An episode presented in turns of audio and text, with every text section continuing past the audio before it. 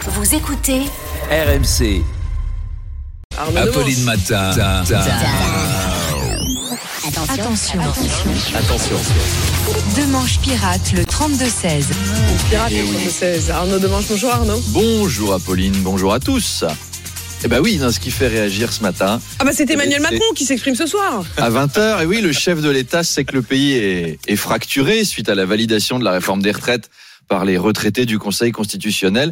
Un conseiller du président explique même dans la presse qu'Emmanuel Macron a très envie d'en découdre et Mm. d'accélérer les, for- les réformes. Il veut aider le pays, là. Il est en mode Jacques Villeray dans le dîner de con. Je sens qu'on va avoir besoin de moi. Ah non, allons-y, je me sens très en forme. Oh là là.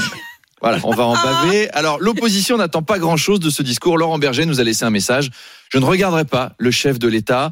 Si je veux voir un type en costard de pingouin m'ignorer avec un air méprisant pendant 25 minutes, je peux aussi bien m'asseoir à la terrasse d'une brasserie parisienne et tenter d'appeler un serveur.